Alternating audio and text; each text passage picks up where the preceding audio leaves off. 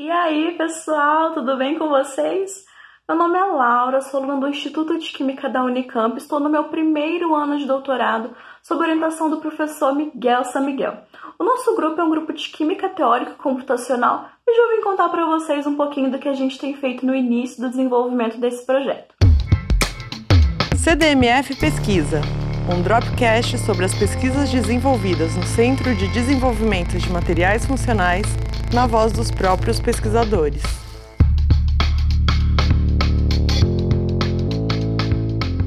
Nos últimos anos, houve uma crescente demanda por busca de novas fontes de energia mais renováveis, limpas, e uma alternativa que surgiu foi o biodiesel.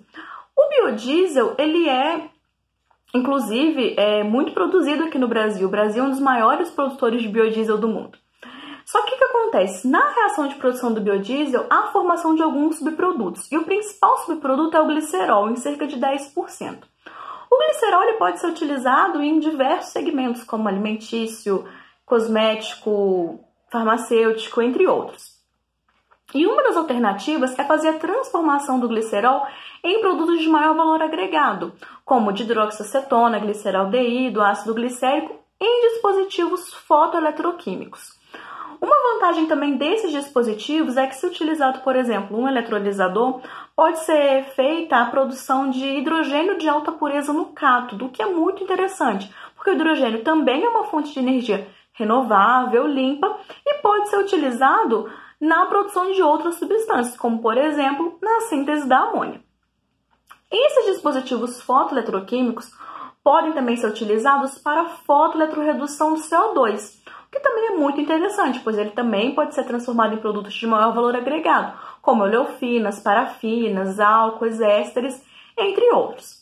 A grande questão desses dois processos são os fotocatalisadores que são utilizados. No caso do glicerol, os mais utilizados são a base de ouro, paládio e platina, que têm resultados excelentes, mas são metais preciosos, então eles são caros além de ser pouco abundantes. Isso faz com que, por exemplo, a aplicação desse processo em larga escala seja inviável.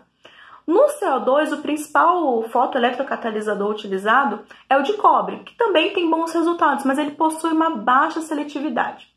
Então, nesse projeto, nós estamos estudando óxidos do tipo perovskitas a serem aplicados tanto na eletrooxidação do glicerol eletroredução do CO2.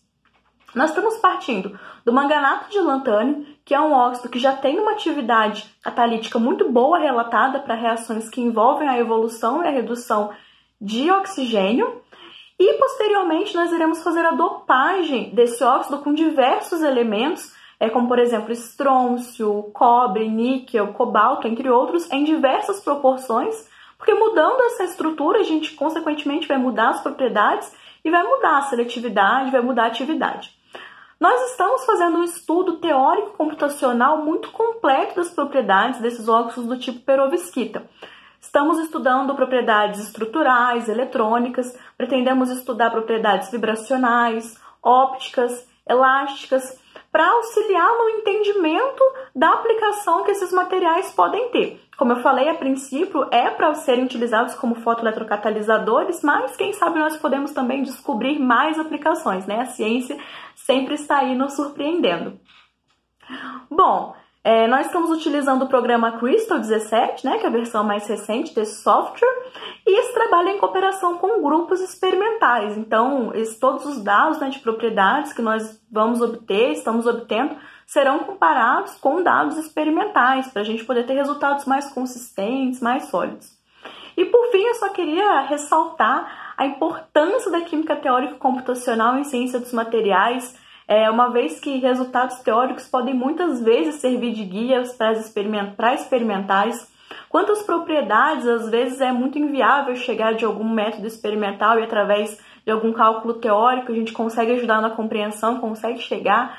É, é possível um entendimento a nível atômico muito bom fazendo cálculos teóricos. Então, sem dúvida, aliar teoria e prática é um caminho que a gente só tem a ganhar. Então, nós estamos abertos a, a cooperações, a colaborações. E é isso, pessoal. Curtam esse vídeo, compartilhem. Vamos divulgar a ciência cada vez mais. Até a próxima!